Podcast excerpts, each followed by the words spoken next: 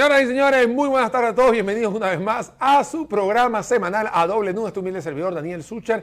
Y hoy les tenemos un programa fuera de nuestras fronteras, porque si hay una reunión bastante importante a nivel internacional con impacto, por supuesto, mundial, tiene que ver con esa reunión, el epicentro en Davos, en la República de Suiza. Así que vamos a estar hablando sobre esa reunión y, por supuesto, uno de los discursos uno no, más bien el discurso más visto de esa reunión que se llevó a cabo del Foro Económico Mundial en Davos, Suiza. Este humilde servidor, el primer nudo y el segundo, por el supuesto. segundo nudo, Otto Guevara, muy complacido de estar una semana más con ustedes. Y efectivamente, así como señala Daniel, eh, la semana pasada en Davos, Suiza, este, en este Foro Económico Mundial, esta reunión que se hace todos los años allá en este lugar de Suiza, donde concurren, esta reunión es frente a los empresarios tal vez más grandes del planeta, eh, gobernantes, este, representantes de organizaciones no gubernamentales, tanto las estrictamente privadas como otros organismos internacionales que se hacen presentes en Davos para participar en diferentes talleres y foros y mesas de discusión, debates, pero también para escuchar ciertos discursos. Y uno de esos discursos el que se robó el show, indudablemente, el discurso de Javier Milei ante ese foro y a través de la transmisión que se hizo, eh, bueno, el impacto fue de millones de personas, porque luego también fue reproducido por personas que tienen millones de seguidores. Bueno, pues te voy a contar que justamente eso es lo que le pasa a doble nudo, porque cualquier cosa que usted quiera ver lo va a ver en nuestras redes sociales, Otto Guevara Good Daniel Sucher Sommer en las redes de A Doble Nudo. Y por supuesto, si no lo está viendo en vivo, lo puede ir a buscar también en Apple Music y en Spotify. Así que, así como algunos se robaron el show en Davos, acá semana tras semana también puede darse el gusto de escuchar este programa. Te voy a contar algo, Otto, para complementar lo que estás diciendo, simplemente para eh, dar un abreboca. Sí, la reunión de Davos no es una reunión que se da todo, todos los meses, es una reunión que se hace una vez al año, reúne una gran cantidad de gobernantes que sí van a vender, digamos, de alguna u otra forma, su ideología de pensamiento desde el punto de vista económico para que también captar algunos inversionistas, en este caso de grueso calibre, para que la gente diga, voy a invertir en, y bueno, obviamente la gran cantidad de participantes. Dijiste eh, organismos no gubernamentales que también van como vigilantes, también aprovechan ese epicentro para también hacer reuniones bilaterales, que también es importante, y justamente acá eh, se les da un espacio de 20 a 25 minutos digamos, a cada gobernante, el que quiera hablar, porque no todos hablan, no todos hablan al público, eh, de, expresar sus ideas. Por supuesto, vamos a hablar de Javier Milei, que es el que se robó el show, es el que tiene más de 25 millones de vistas en Twitter hasta el día de hoy, no sé si hay un poco más de reproducciones en esta red social, y que por supuesto fue catapultada también con personajes como Elon Musk, ¿no? Eh, Donald Trump, que también podríamos hablar también de Donald Trump. De esta semana también han, pasado varias cosas con el presidente, se dice presidente en Estados Unidos. En Estados Unidos siempre se dice presidente. Sí, también embajador. A los que han eh, sido embajadores le siguen diciendo embajador, a los que han sido eh, senadores le, siguen diciendo senador. Sí, entonces en todo este caso, Otto, eh, para mí el tema de la participación de mi ley no es para mí solo en Davos a mí me parece que Javier Milei empieza desde Casa Rosada, desde Casa Rosada diciéndole a la gente, hey señores, a mí me toca ir a Davos, perfecto. ¿Cuánto es la comitiva? Cuatro personas. O sea, para empezar, para, eh, empezar. Por, eso te digo que, no es que el tipo se robó el show solo en el, en el discurso, es que para mí eh, las cosas vienen desde antes del discurso, desde tierras argentinas, donde él dice, vamos cuatro. Vamos cuatro, pero además en vuelo comercial, oh. en vuelo comercial, no es un avión privado como si lo hicieron en el pasado, este, o lo siguen haciendo diferentes gobernantes que van en el avión privado, el avión del Estado, con una gran comitiva hasta Suiza. Y allá se hospedan además este, una casa carísima, se gasta una fortuna estando allá, mientras que este, eh, Javier Milei, con un gran simbolismo, dice, vamos en una forma frugal, cuatro viajando en eh, un vuelo comercial. Sí, fueron en clase, en clase, en primera clase. ¿Está Sí, bien? sí, a está ver, bien. a ver, más, más bien me parece Está- que, está que bien. es lo que se necesita. Corresponde. Eh, corresponde, es el jefe de Estado, tiene el presupuesto, etcétera, pa, se montó en el avión. Eso ya es un gran es, es es- es una es una- es una- es un gran objetivo de él de decirle a la gente, "Ey, señores, no se puede estar gastando, no se necesitaba gastar, igual tengo que ir para Davos. Ahí está, es una gran imagen que está haciendo. Luego, al aterrizar, vamos a decir, en Suiza, cuando él aterriza, también viene pasando otra cosa, que él no sale por puerta presidencial ni ejecutiva ni nada, sale por la puerta que cualquier persona puede salir. No sé si te diste cuenta que había Sí. gente afuera Sí, esperándolo, sí, como hubiese sido la selección de Argentina, que a veces salen por ahí, o selección de algo, o un, un humilde servidor que sa- sale por la puerta de donde agarró las maletas y salió. O sea, ese nivel de humildad, que es, hay gente que dice, no, es que lo está haciendo por populismo, etcétera, etcétera. A ver, hay muchos países, Soto, en el cual los gobernantes, incluso ministerios, la gente va en car, en tren, eh, va en bus, eh, En bicicleta, bicicleta. bicicleta, Eso se sí. puede ver mucho en Finlandia, en Dinamarca, en Sí, sí. Noruega, en Países Bajos, en Bélgica, que el gobernante va caminando. Caminando significa sin tanto, Sí. eh, tanto Eh, anillo de seguridad. En, en Suiza, inclusive en Suiza, en Suiza la gente ni siquiera sabe quién es el presidente, para empezar. Entonces, es ahí también otro, otra imagen que está, eso, eso- eso- es, un, es un mensaje fuerte, Otto. O sea, a ver, estamos hablando de un personaje que hoy se ha vuelto uno de los más mediáticos del mundo a nivel, a nivel presidencial y que te agarra este avión, viaje como un ciudadano común, que ya lo hizo anteriormente para, no me acuerdo fue dónde que fue, que ahora me, ahora me lo dejan ahí en los comentarios, y llega ya y sigue portándose de la misma manera, una manera muy austera, demostrándole al pueblo argentino que se pueden hacer las cosas. Ahora, ¿se le demuestra al pueblo argentino? No, me parece también que se le está mostrando al de Colombia, se le está mostrando al de Bolivia, se le está mostrando a otros gobernantes de Sudamérica que sí viajaron cómodamente y tú dices, hey, sí se puede conseguir esto. Estamos hablando a todo esto antes de entrar al- antes- al, al Foro Económico bueno, Mundial. ¿no? Cuando lo llaman, Klaus Schwab, que es este alemán, economista alemán, eh, eh, eh, docente, que es el, eh, digamos, el líder de este Foro, Econom- eh, Foro Económico Mundial, cuando lo llama al podio, él sube y sube con su hermana. Su hermana es como, eh, fueron las cuatro, fue su hermana, que es una especie de secretaria de gabinete, se sienta por allá, Javier Milei toma el podio y arranca de inmediato un discurso, que aquí lo tenemos. Espera, ¿ah? antes que arranque el Ajá. discurso, el economista alemán, cuando le da la bienvenida, le da un augurio también, o, un aplauso a la hermana. Sí, sí, y la De- de- menciona. La menciona y dice, es que sin usted, Así aquí, el, aquí equipo no, no funciona, digámoslo Sí. así. Es como una especie de...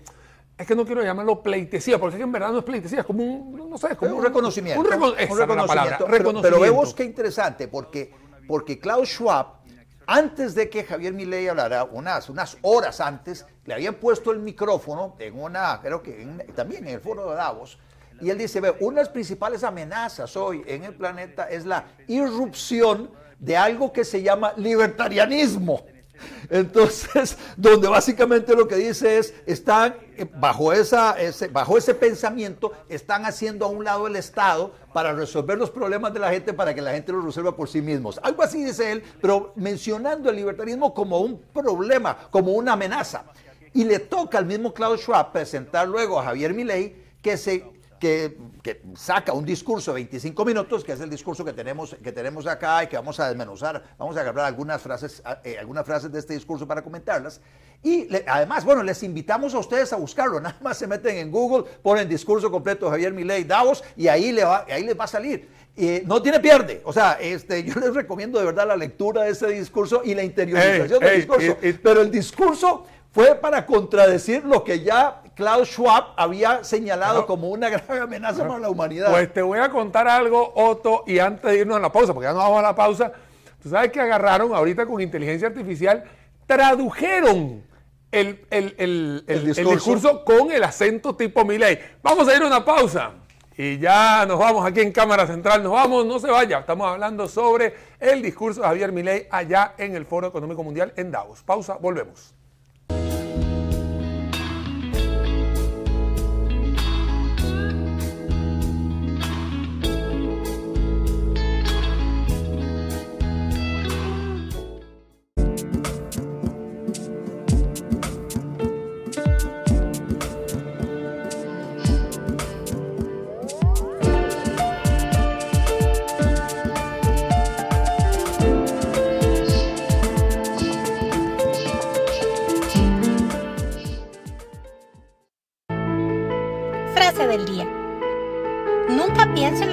Consecuencias de fallar un gran tiro.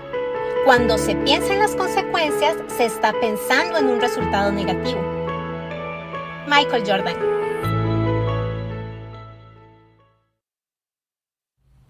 Señoras y señores, estamos de vuelta, segundo bloque de A Doble Nudo y estamos viendo, desmenuzando, o vamos a empezar a hacer el discurso de Javier Milei hecho en Davos o realizado en Davos. Así que vamos a ver, Otto, el primero le dan el pase. Ajá.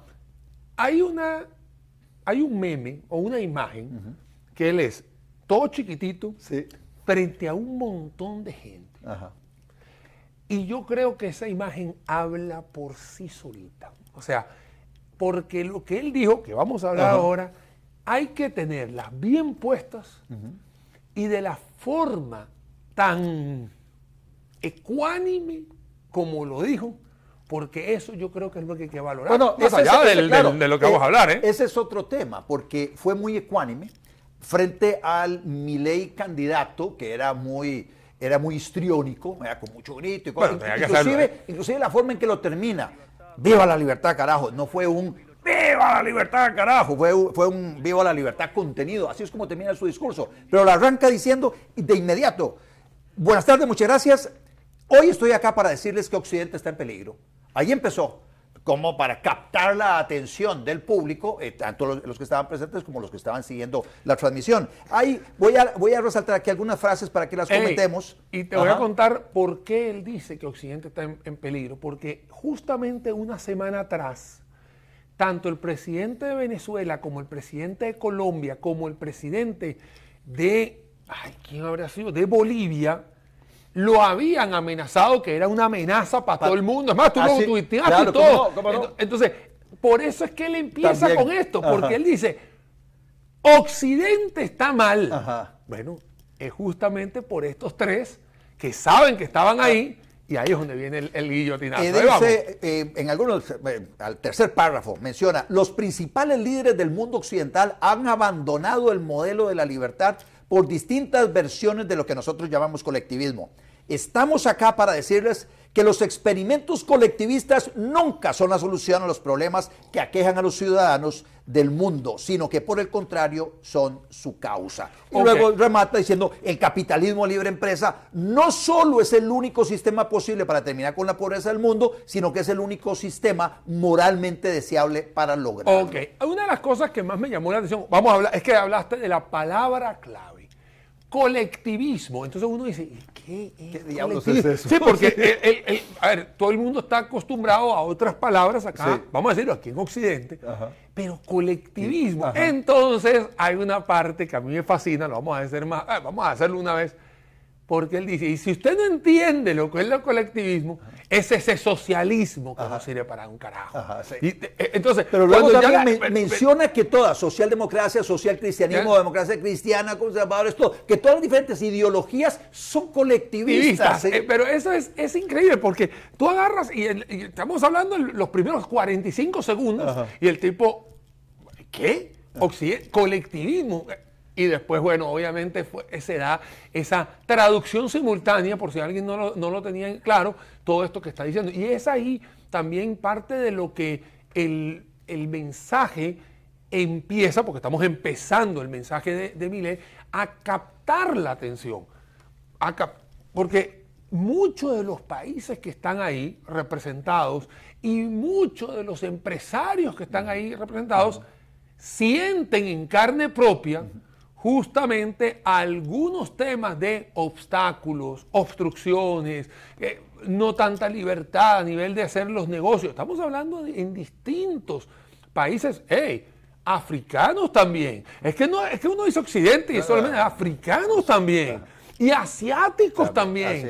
Es. que uno no, es que solamente cree que es, la, aquí, solamente en, Latinoamérica o Suramérica. No, no, no, no. Estamos hablando de toda esta franja porque él no le está direccionando esto a los países ni nórdicos, ni, ni, siquiera a Suiza. Estamos hablando a todos estos que están de parte. Vamos a seguir viendo, vamos a seguir. Mi ley, en su discurso hay una parte, y vos que sos doctor en ciencias empresariales, él llega y señala, mire, veamos la historia de la humanidad del año cero, desde el año cero a, mil, a 1800 el crecimiento era prácticamente, eh, pues, prácticamente inexistente. Nulo, nulo. Y luego, luego se da un crecimiento exponencial con, la, eh, cuando emerge el capitalismo como forma de organización de los diferentes factores de producción y como una manera para producir. Y entonces habla de cómo a través del capitalismo se logra sacar de la miseria a millones de millones de personas.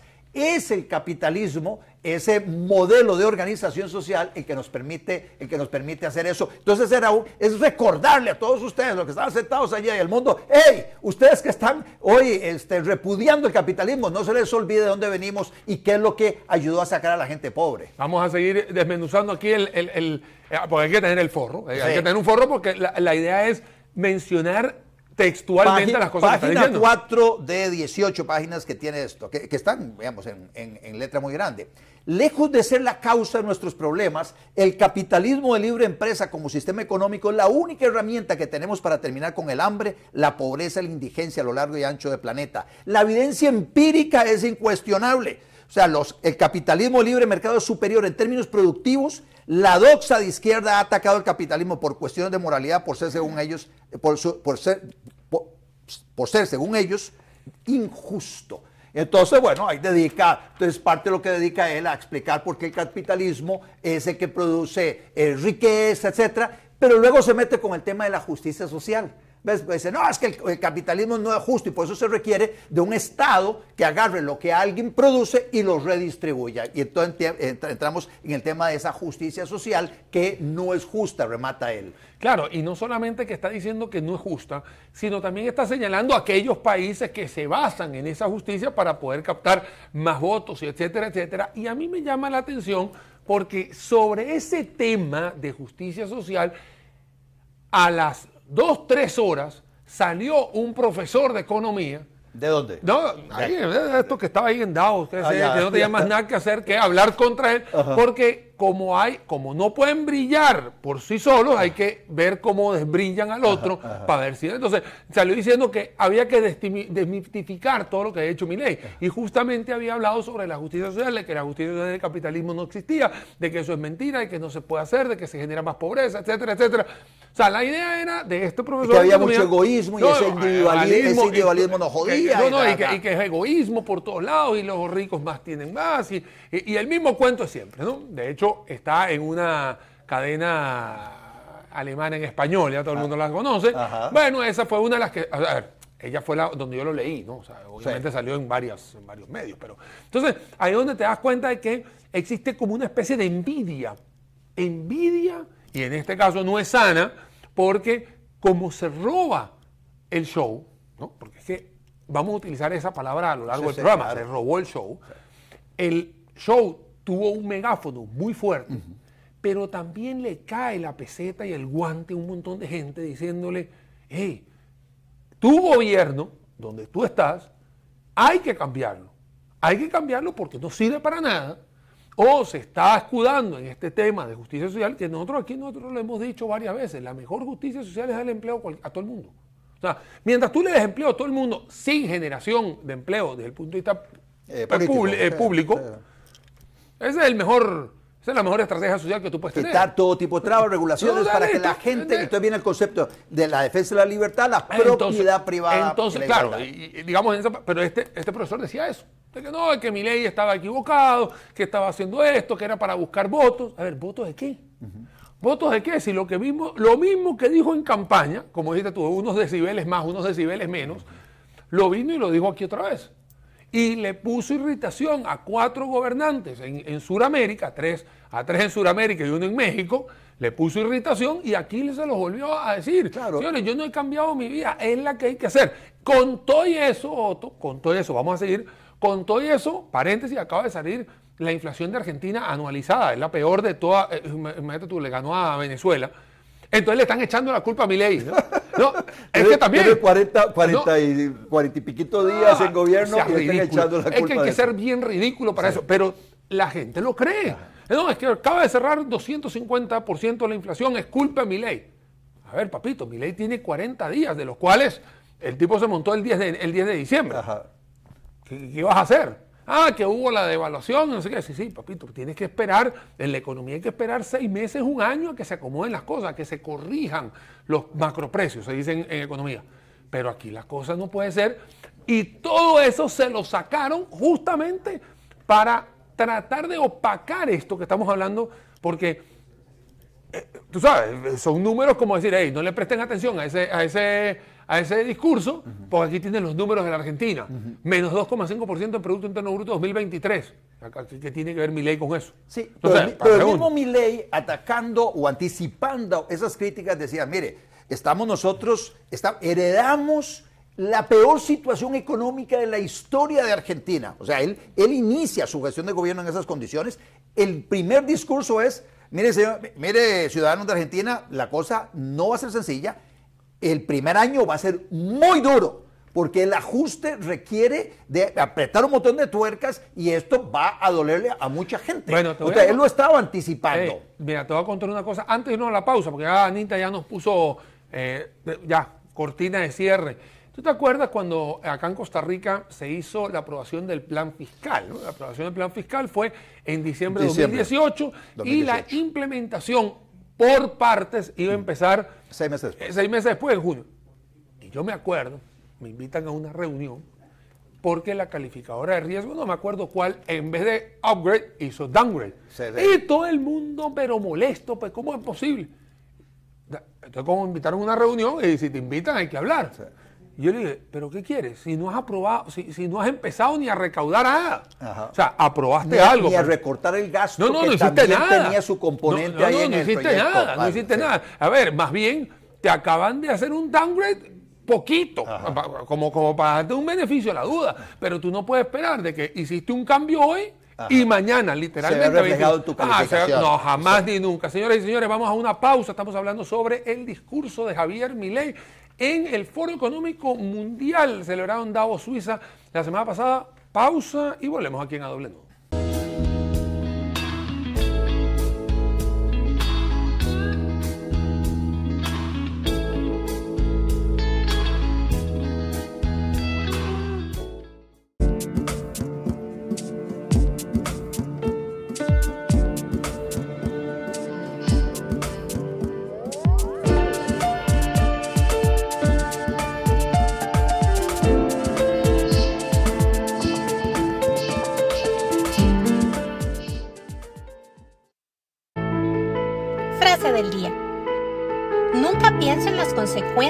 fallar un gran tiro. Cuando se piensa en las consecuencias, se está pensando en un resultado negativo. Michael Jordan. Señoras y señores, tercer bloque del programa. Estamos hablando sobre el discurso de Javier Milei y las repercusiones tanto antes, durante y después de emitir este discurso allá en Davos, Suiza. Otto, eh, búscate ahí otra, Aquí, otra de las cosas importantes que estamos hablando de que la Esta, gente para, cree. para remachar lo que estábamos diciendo en el bloque anterior, dice Javier Milei en su discurso, página ya al final de página 5, quienes promueven la justicia social parten de la idea de que el conjunto de la economía es una torta que se puede repartir de una, de una manera distinta. Pero esta torta no está dada. Es riqueza que se va generando en lo que Kirchner llama un proceso de descubrimiento. Si el bien o servicio que ofrece una empresa no es deseado, esa empresa quiebra, a menos que se adecue a lo que el mercado le está demandando. Pero si el Estado castiga al capitalista por tener éxito, con muchos impuestos, por ejemplo, y lo bloquea en este proceso de descubrimiento, a través de regulaciones y distorsiones, destruye sus incentivos y la consecuencia de ello es que va a producir menos y la torta será más chica, generando un perjuicio para el conjunto de la sociedad. El colectivismo, al inhibir estos procesos de descubrimiento y al dificultar la aprobación de lo, no, de lo descubierto, ata al emprendedor de las manos y le imposibilita producir mejores bienes y ofrecer mejores servicios a un mejor precio. Eso, es, una cachetada. A ver, eso, eso, es una clase, mira, eso es una clase magistral de economía, Otto, porque yo creo que ninguna persona en el planeta, ninguna, yo creo que ninguna persona en el planeta va a estar en contra de tener calidad de vida, mejores ingresos y tener un trabajo digno. O sea, ¿Quién va a estar en contra de esas tres? Yo no, yo no me seas de izquierda, derecha, del centro, lo que te dé la gana. Todo el mundo quiere tener una buena calidad de vida, unos buenos ingresos y por supuesto un empleo. Lo que pasa es que hay algunos que lo quieren fácil. Hay unos que los quieren solo pasando sombrero. Hay unos que lo quieren a costilla del otro. Y ahí es donde están las cosas diferentes. Y ahí es donde Javier te lo está diciendo en este, en este versículo, por decirlo de una manera, Está diciendo, dejen trabajar a la gente, no le pongan ningún obstáculo, no, no, le castigues al exitoso. No castigues al exitoso y haz que las cosas fluyan. Eso es lo que dicen esas tres párrafos rápidamente, que no deja de ser algo que a Venezuela le cae el niño al dedo, que a Bolivia le cae el niño al dedo, que a Costa Rica también, le puede caer el niño. o sea, no es un tema también de, no, también los que podemos estar con una senda mucho más eh, acelerada en reactivación económica, igual siguen habiendo tareas por hacer. O sea, siguen existiendo tareas por hacer y sigue habiendo un mundo competitivo que prácticamente Javier Milei, como digo, lo que hizo fue una clase magistral de economía diciéndole a todo el mundo ahí, vamos a producir todos de una forma tal que no vengan a fregar el que está trabajando y déjenlo trabajar. Y luego le hace, le, recuerda a estos líderes mundiales a estas personas que le estaban viendo que hay evidencia empírica que refuerza esto y confirma esto. Y dice, mire, los países que tienen mayor, libertad económica en el planeta es donde hay mejor empleo, están mejor pagados, el ambiente se protege mejor, este, tienen niveles de desarrollo humano mejores, etc. Pues te voy a contar una cosa, Otto. Nosotros hemos hablado anteriormente de un libro que justamente eh, acaba de sacarlo un periodista argentino, y justamente está hablando sobre el tema de felicidad. El señor Andrés Oppenheimer, un, libro que se llama Cómo salir del pozo, en fin, los países más felices. Tú llegas ahí y lo menos que está hablando es temas psicológicos. Más bien, la psicología es la respuesta a lo que está sucediendo en el entorno. Y me voy a, a sentar con lo que estás diciendo y termina diciendo, ¿por qué los países en Europa, o la mayoría de los que están en el top 10 de los países más felices, son los que tienen índice de desarrollo humano más altos, los que tienen mejor índice de progreso social, los que tienen, y así sucesivamente. ¿Por qué? Bueno, sencillamente porque son mucho más abiertos, dejaron atrás con la caída del muro de Berlín algunos y hacia atrás otros cuantos más, el tema de estos libres, de, de estas cárceles económicas y lo que tienes hoy en día son libertades. Ahí lo tienes. Me voy a Estonia, me voy a Lituania, Letonia, que son países que no tienen ni 30 años de existir. 30 años de existir. De, existir bajo el modelo actual. Sí, sí, sí. Estamos hablando, no, porque es que, a ver, antes, eran, antes una, un satélite de la Unión de, Repúblicas Soviéticas. De, la URSS. ok, pero vamos a ver una cosa. Se separa República Checa de Eslovaquia. que antes se llamaba Checoslovaquia, perfecto. Se llama aquí en Costa Rica, todos recordamos el 4-1 de allá del año 90, ¿no? no? Es listo. Ya ahora son República Checa por un lado, Eslovaquia por el otro. ¿Cómo les va a ellos? Bien. Les va muy bien. Fronteras abiertas, nadie se muda de un lado para el otro, más bien la gente va a comer en un país y se vuelve al otro, está todo el mundo perfecto, hay interrelación, interconexión, no hay ningún problema, hay una, una moneda, digamos, común en la mayoría de los países de Europa.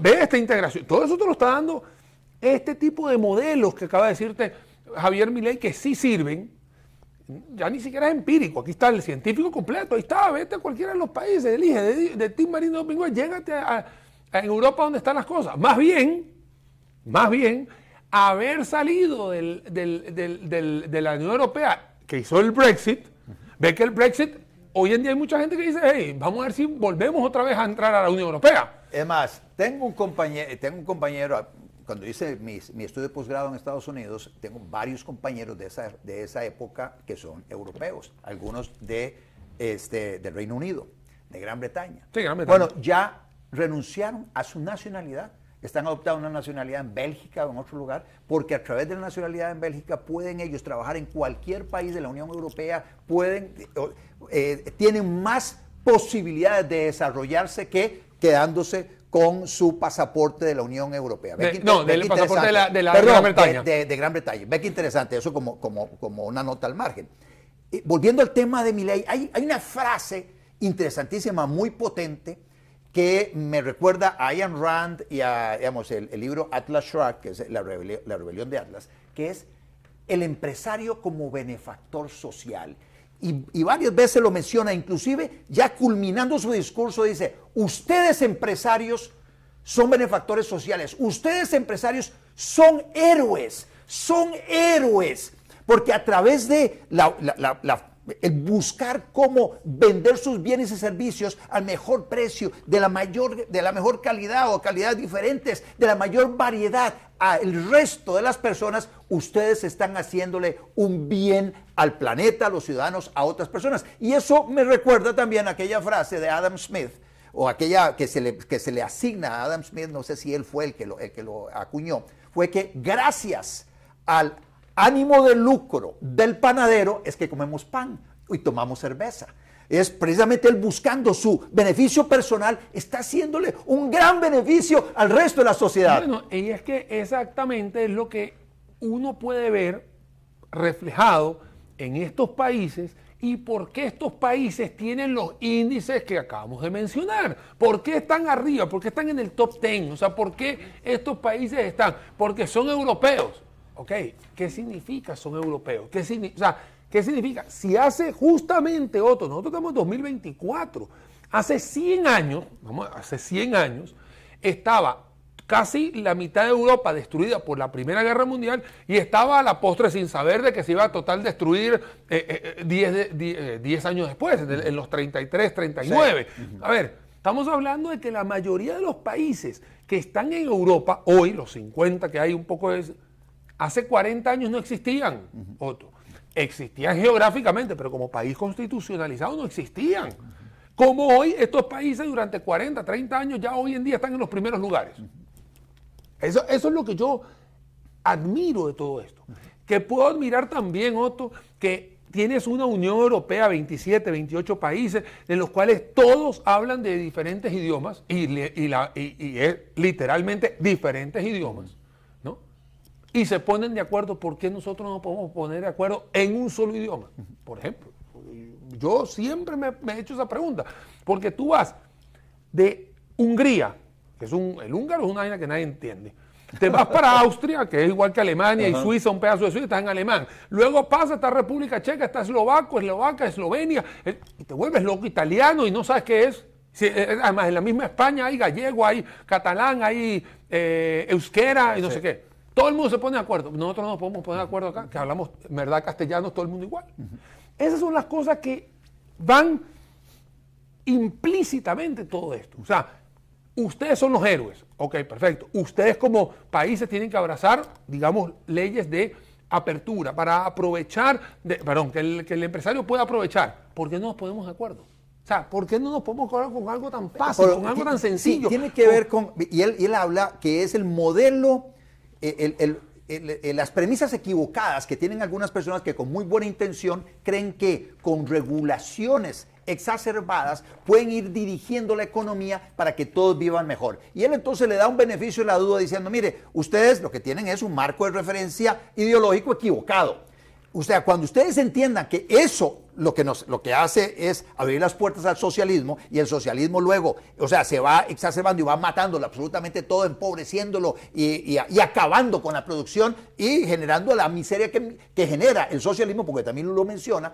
Cuando ustedes entiendan eso, van a repudiar esa forma de organización social. Y acá traigo a colación a Jesús Huerta de Soto, que es este también una persona que inspiró mucho a Javier Milei, explicando a sus estudiantes ¿por qué Alemania, después de que queda totalmente destrozada, después de la Segunda Guerra Mundial, una persona, Konrad Adenauer, con un tipo, Ludwig Erhard, llega y contra el criterio inclusive de los Estados Unidos y otros líderes mundiales dijeron, no, nosotros vamos, el milagro alemán se explica cuando Ludwig er-, Erhard convence, convence a Konrad Adenauer de eliminar todo tipo de controles en la economía, todos, todos los controles de precios, aranceles, todo, todo, todo lo eliminaron y le dijeron a la gente, produzca, vaya, usted no necesita permiso de absolutamente nada. Y ahí surgió esa economía vibrante que es la, economía alemana. Bueno, eso mismo es lo que está recordando Javier Milei acá, de qué es lo que genera riqueza y qué genera miseria. No, y no solamente lo que genera miseria, lo que, uno por miseria, el otro por riqueza,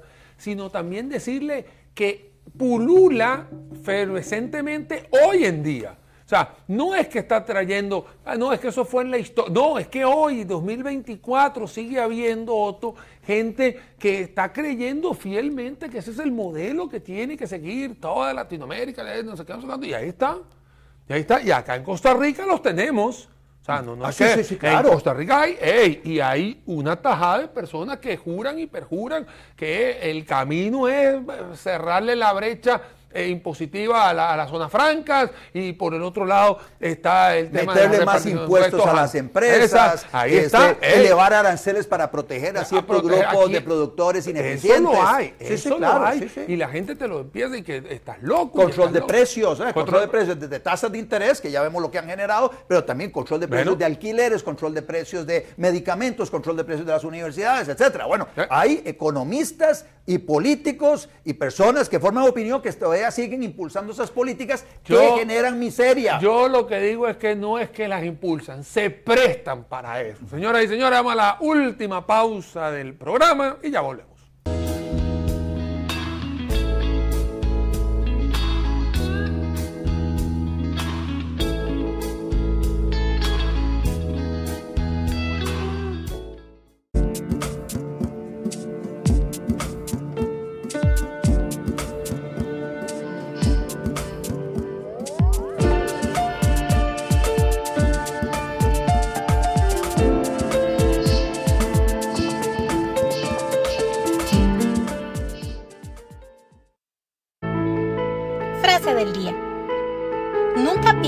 Consecuencias de fallar un gran tiro. Cuando se piensa en las consecuencias, se está pensando en un resultado negativo. Michael Jordan. Señoras y señores, último bloque del programa A Doble Nudo. Estamos hablando sobre la participación de Javier Milei en el Foro Económico Mundial. Ya sabe, si está llegando tarde al programa, no se preocupe, en las redes sociales, tanto de A Doble Nudo, Otto Guevara Gut y Daniel Suchar Sommer. Puede ver el programa, queda colgado también en las diferentes plataformas de redes sociales, incluso también lo puede escuchar en podcast, así que no se preocupe. Estamos hablando sobre eso, ya estamos ya en el, final, no solamente del programa, sino también del, discurso, porque el discurso fue lo suficientemente corto, pero lo suficientemente largo y lo suficientemente contundente para que 22 minutos, porque eso fue lo que duró sea lo suficiente para meterle un balde de agua fría a los que estaban dormidos en los laureles creyendo que con algunas ideologías que hoy están van a salir de abajo y por el otro lado le metió una cachetada a más de uno que creía que las cosas funcionan así por así. ¿eh? Le metió y le metió Javier Milei un poco de un poco también de picante este y una cachetada a estos movimientos eh, de los últimos años que tienen que ver con un ambientalismo extremo y con un feminismo extremo. Cuando él dice este, en su discurso, ya página 13 de 18, dado el estrepitoso fracaso de los modelos colectivistas y los innegables avances del mundo libre, los socialistas se vieron forzados a cambiar su agenda. Y entonces una de ellas es eh, adoptar o abrazar la pelea ridícula y antinatural entre el hombre y la mujer, dice por un lado. Y por otro lado, eh, bueno, y menciona el feminismo radical, que lo que ha hecho es generar un montón de, primero ponernos a pelear hombres y mujeres, y luego generar un montón de gasto público relacionado con esa agenda. Y luego, por otro lado, otro de los conflictos que los socialistas plantean es el del hombre contra la naturaleza. Sostienen que los seres humanos dañamos el planeta y que debe ser protegido a toda costa, incluso llegando a abogar por mecanismos de control poblacional. ¿ah? Todo lo que es, mire, usted no tenga chiquito, y no solo eso, sino que además esa tragedia del aborto. Esos son algunos de los elementos que introdujo él en este discurso que han generado una gran cantidad de comentarios. ¿verdad? Y te voy a contar algo, Otto, que... Perdón, perdón, ya, Ah, te- bueno. se me vaya, dice. Y lo más cruel de la agenda ambiental es que los países ricos, que se hicieron ricos explotando legítimamente sus recursos naturales, ahora pretenden expiar sus culpas castigando a los países más pobres e impidiéndoles desarrollar sus economías por un presunto Bueno, crimen que no cometieron. Te voy a contar una cosa, Otto. Esto, por eso quería decirte, eso que, está, que, está, que estás mencionando, que lo menciona Javier Milei, es algo que nosotros lo tenemos muy cercano acá a Costa Rica. O sea, lo tenemos muy cercano en Costa Rica, no solamente por la parte ambiental, que podemos hablar todo un programa completo de eso, sino también esta pelea eh, de géneros, esta pelea de algunas personalidades, y para mí son íntima, infinitamente minorías, pero con megáfonos muy fuertes, ¿no? Y eso también lo ha dicho Milei, no solamente en el discurso, lo ha dicho en otro lado, en el cual estas minorías han dado eh, mucho de que hablar por las confrontaciones, porque no es una pelea social. Ellos lo disfrazan como pelea social. Ellos lo disfrazan como que ya no hay, que no hay derechos de la mujer y como no hay derechos. Entonces tú agarras y dices, ver, ¿dónde estamos? O sea, ¿dónde estamos hablando? Estamos hablando en un país donde eh, predomina una religión altamente fundamentalista o estamos hablando en, en- en países donde son altamente abiertos, porque si hay una cosa que es abierta aquí en Costa Rica. O sea, no- dime, yo siempre lo he dicho, Otto, vos que sos abogado, ¿qué derecho no tiene la mujer en Costa Rica que tiene el hombre? Sea, o sea, por constitución, ah. por constitución, todas las personas, independientemente del género, sexo, independientemente de la preferencia No, sexual, no, en serio, ¿eh? religioso, si no tiene ninguno, te- todos tenemos los mismos derechos.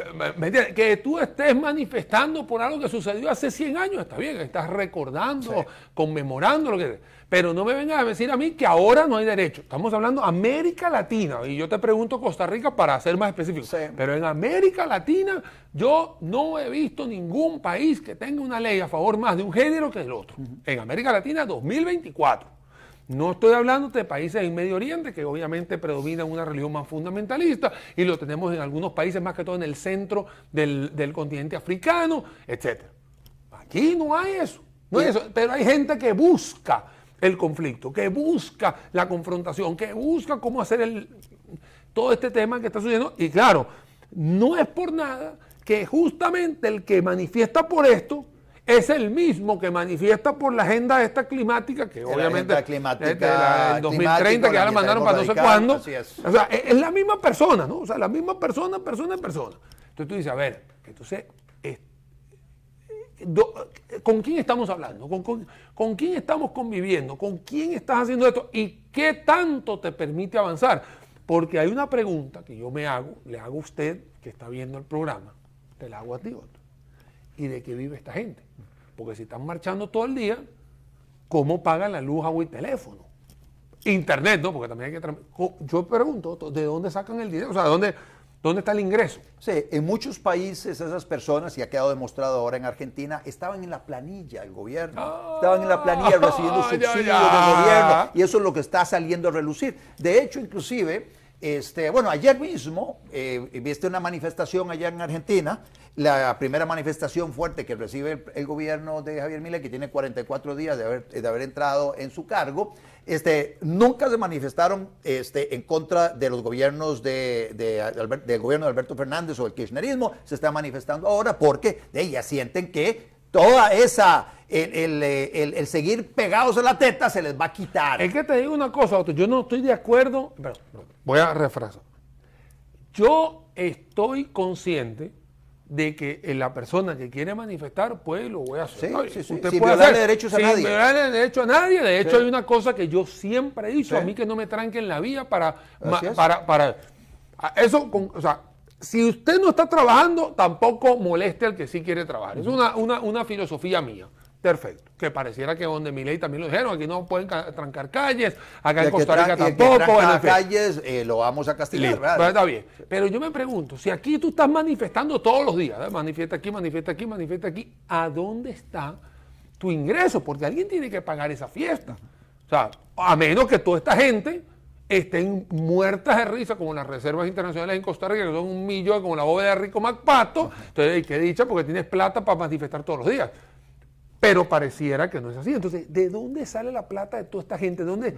Eso es algo que se refleja entre líneas de lo que dice mi ley. o sea, se refleja porque más bien, en vez de estar luchando, alguien te está pagando, pagando esta historia. Hace poco, bueno, obviamente siguen habiendo manifestaciones de toda índole, ¿no? Y de repente aquí hicieron una, le pusieron una, una multa a una muchacha acá en Costa Rica sobre una manifestación pro-palestina, porque por supuesto fueron, rayaron no sé qué, rayaron cuando, propiedad privada. Entonces no puedes, si tú quieres en la calle puedes hacer lo que te la O, en tu casa, la puedes rayar toda si querés. Pero ahí tú no puedes. Le metieron una multa y de repente de la nada 5 mil dólares aparecieron. ¿Cómo se llama? Que paga la fianza, qué sé yo. Yo me pregunto, ¿vale la pena eso? ¿Quién, ¿Quién sostiene eso? ¿Cómo se sostiene? Porque si no es trabajando, o es que la marcha es un trabajo. Ahí te la dejo. Ahí hay, ahí hay de todo. Ya para ir terminando en este discurso de Javier Milei, él de alguna forma en la parte final del discurso vuelve a llegar a decir, mire, sí, hay socialismo y tal vez el concepto viejo de socialismo es el Estado controlando los medios de producción. Y ahora dice, bueno, ya, ya, ya no necesitan los estados controlar los medios de producción. Ellos dicen, hay herramientas, hay herramientas para controlar cada aspecto de la vida de las personas. ¿Cuáles son estas herramientas? Emisión monetaria, el endeudamiento, los subsidios, el control de la tasa de interés, los controles de precios y las regulaciones para corregir los supuestos fallos del mercado. Con todo eso se puede controlar los destinos de millones de seres humanos. Y bueno, luego menciona que todas, todas, todas las diferentes manifestaciones políticas tienen algo de, son variantes del colectivismo. Y les invita a todos ellos a dejar a un lado esas, esa, esa visión o esa, esa ideología, el colectivismo, y abrazar el capitalismo sustentado en la libertad, la propiedad, la propiedad privada y el derecho que tenemos las personas, y el derecho eh, derecho, eh, el derecho a la igualdad que tenemos todas las personas. Te voy a dar un refrán ahí para que después la pongamos. En todo control conduce a descontrol. Eso es así. Mira, mira, cada vez que tú controlas un precio, que controlas algo que está excesivamente controlado, porque usted tiene que tener reglas parejas, reglas claras y parejas para todo el mundo.